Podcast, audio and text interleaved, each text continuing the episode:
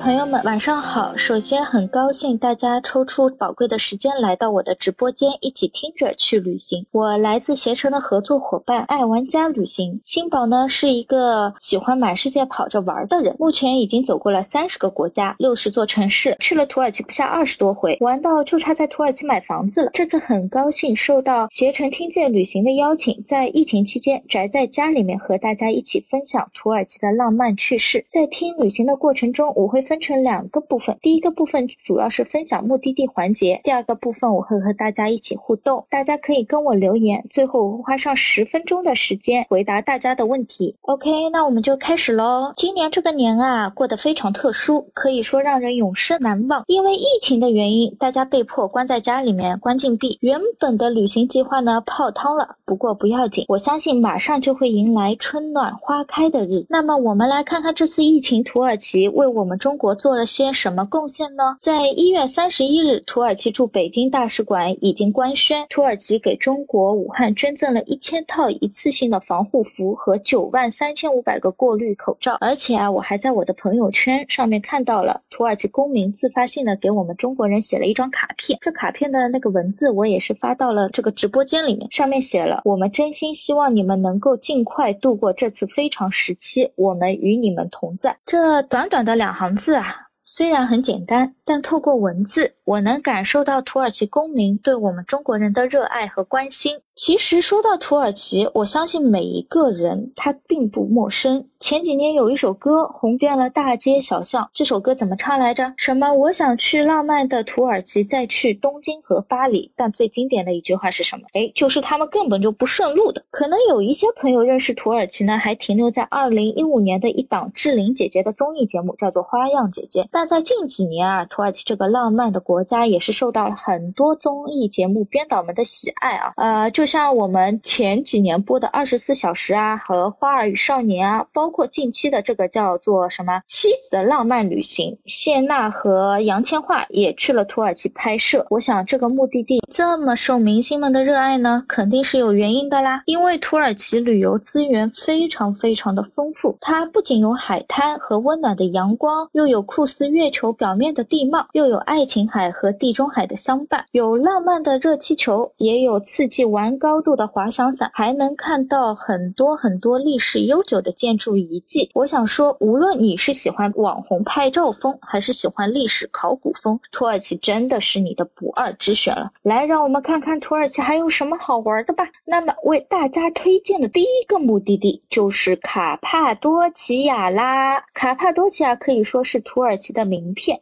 卡帕多奇亚是世界上乘坐热气球最受欢迎的地方之一。世界各地的朋友们来到卡帕多奇亚，其实啊，就像很多朋友们没有坐过热气球，就好像来到了一个假的土耳其似的。在旅游旺季啊，热气球的票价更是卖到了五百欧元一个人，是不是很夸张？而且啊，你有钱也未必是有位置的。为什么会这么牛呢？因为卡帕多奇亚有着特殊的地貌，叫做科斯特地貌。在热气球飞到高空中啊，俯瞰着。类似于月球表面的地貌非常之震撼。卡帕多奇亚有一个这一带这么奇特的地貌啊，是由于火山喷发后形成的熔岩，在自然风蚀后形成了千奇百怪的形状。走泽的山脉啊，和弯曲的河流，再加上散落的集镇，这一切的一切，在您乘坐热气球的时候就被收入眼中了。不过能坐上热气球啊，真的是要看运气了。毕竟它一年的起飞概率就怎么说呢？用我朋友的话说呢，就是。坐热气球就像谈朋友一样的，一切靠的都是缘分，还得两情相悦才行。所以我一般建议大家在卡帕停留的时间呢是三天两晚，这样对于坐热气球又多了一次机会。如果你两天都没有坐到热气球，这怎么办呢？不要灰心，卡帕还有吉普车玩日落的体验。你们有没有坐过那种没有空调的复古老爷车，然后穿梭在奇特的地貌中？不走寻常路的开法，颠簸中腾空出来的那种小小刺激感，